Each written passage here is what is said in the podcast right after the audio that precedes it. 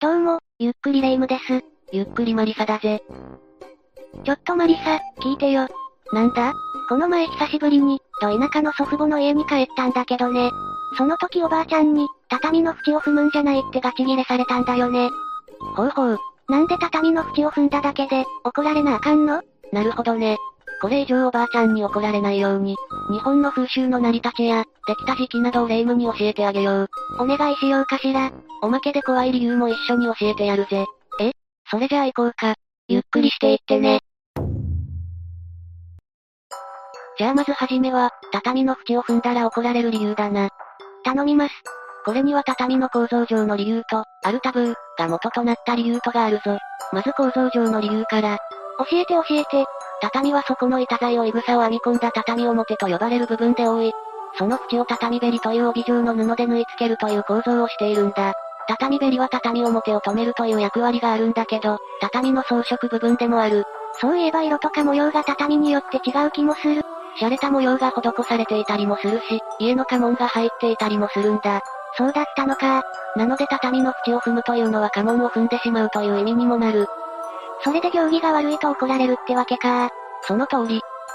あとは畳の縁はわずかだが畳表の部分よりも高さがあるんだ。なので足を引っ掛けないようにという安全面からの理由もある。ちゃんと現実的な理由があったんだな。そしてここからは怖い理由だ。ひえー。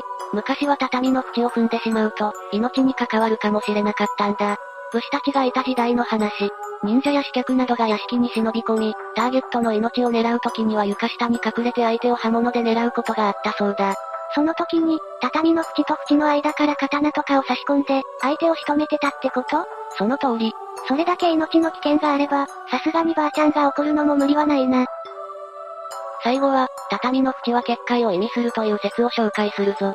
今でこそ畳なんて一般的だが、昔は権力者が座る場所のみに使われていた。それ以外は板敷きだったんだ。一般人と権力者を分け隔てる目印でもあったことから、畳の縁を踏むことはタブーとされていた時代が実際にあったんだよ。古臭いと思ってたしきたり一つに、これだけの意味があったなんて驚きだ。次は指切り玄満の歌にまつわる怖い話だ。なんとなく怖そうな印象はあるが、そこまでか本当の意味を知ったら、下手に指切り玄満できなくなるぞ。まず、指切り玄満の歌の発祥は江戸時代からと言われている。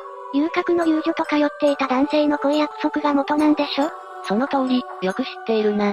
恋に落ちた二人が、お互いの愛に嘘がないことを確認し合う行為で、本当に指の先を切って相手に渡していたんだ。江戸時代の愛ハードすぎるだろ。それが一般層にも広がり、やがて子供たちの同様になって、現在の形になったと言われているんだ。でも待って、指切り以外の歌詞にも怖い意味があるのあるぞ。ハリセン本のマス、はみんな知ってるよね。言葉の通りで、約束を破ったら針を千本飲まなきゃいけないという意味だ。玄満はむしろこっちの方が怖い意味があるかもしれん。え、なになに玄満は漢字にすると、玄満だ。握った拳で一万発殴る、という意味なんだよ。厳罰すぎ。つまり、指切り玄満をしたのに約束を破ったら、一万発殴られた後、針を千本飲まされるってことだ。もう一生指切り玄満はしません。マリサの話は結構怖いから、口笛でも吹いて気分を紛らわそうかな。夜に口笛を吹いてはいけないというのも、日本のしきたりとして古くから定着してるよな。また始まってしまった。夜に口笛を吹くと蛇が出るからダメと昔親に言われた気がするよ。そうだな。でも、これにはもっと深い怖い理由があるんだ。その昔、口笛は嘘吹きと呼ばれていた。嘘という音には神や精霊を招く力があると信じられていたそうなんだ。あれ神聖な感じがするし、悪い意味はなさそうだけど、それに、夜に口笛を吹いちゃいけない理由にもならなそう。その辺に隠れた理由があるんだぜ。神聖なものを呼び寄せる力は、その一方で招かれざるものも引き寄せる効力があると信じられていたんだ。なので、霊的な存在が活動を強める夜に軽々しく口笛を吹いてはいけない、とされていたんだ。ある意味タブー視されたこの行動をさせないために、夜に口笛を吹くと蛇が出ると警告を含んで言い伝えたんだ。それが時代とともに蛇が蛇に変わり、夜に口笛を吹くと蛇が出るとなったのだとか。単に夜に口笛を吹くと近所迷惑だからかと思ってたよ。子供を怖がらせるために蛇が出るぞと言っていたもんだと。子供騙しなんかよりも、はるかに深い意味があったんだよね。驚くよな。ありがとう、また一つ賢くなれたわよ。本当は怖い日本の風習もまだまだ他にもたくさんあるんだが、今回はここまでだ。ご視聴ありがとうございました。